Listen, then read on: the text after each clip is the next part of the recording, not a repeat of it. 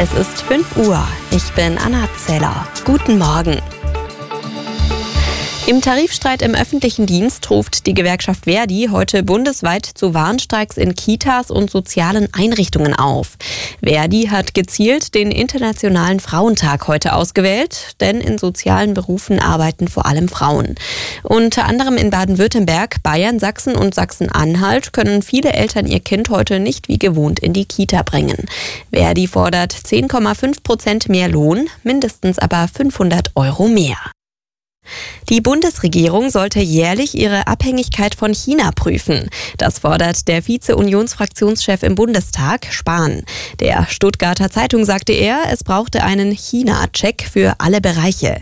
Zuletzt war bekannt geworden, dass die Bundesregierung offenbar Bedenken beim Einsatz bestimmter chinesischer Teile am Ausbau des 5G-Netzes hat.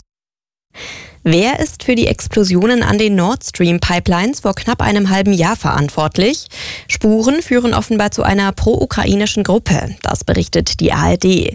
Wer allerdings genau die Zerstörung in Auftrag gegeben habe, sei noch nicht klar. Auch eine False Flag Operation, bei der gezielt Hinweise in Richtung Ukraine gelegt werden, werde nicht ausgeschlossen, heißt es. Kurze Zeit nach seinem Inkrafttreten wird in Spanien ein neues Sexualstrafrecht wieder geändert. Dafür hat das Unterhaus des Parlaments mehrheitlich gestimmt. Hintergrund sind unerwünschte Folgen des sogenannten Nur Ja heißt Ja Gesetzes. Unerwartet wurden mehr als 70 Sexualverbrecher in Spanien vorzeitig aus der Haft entlassen. Das Gesetz hatte höhere Höchststrafen, aber teils auch niedrigere Mindeststrafen eingeführt aus im Achtelfinale. Borussia Dortmund hat es in der Fußball Champions League nicht in die Runde der letzten acht Teams geschafft. Nach einem 1 zu 0 Sieg im Achtelfinal-Hinspiel verlor der BVB am Abend das Rückspiel beim FC Chelsea mit 0 zu 2.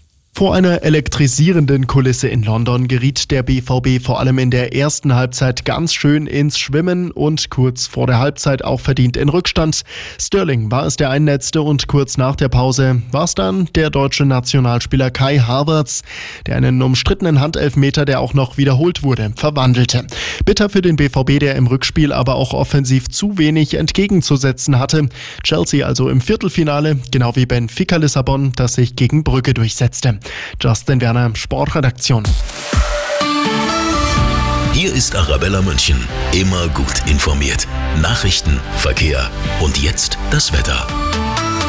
Schnee und kalt im Norden, Regen und mild hier bei uns im Süden. In den nächsten Tagen hat Bayern wirklich alles zu bieten. Der Grund, ein Tiefdruckgebiet jagt das nächste.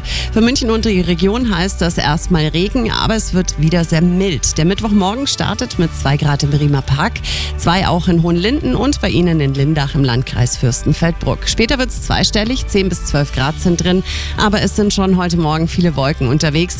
Am Nachmittag wird stürmisch mit Böen bis zu 60 km/h und immer wieder Regenschauern. Morgen Vormittag geht es erstmal so weiter, hier sogar noch mal windiger mit Böen bis zu 90 km/h.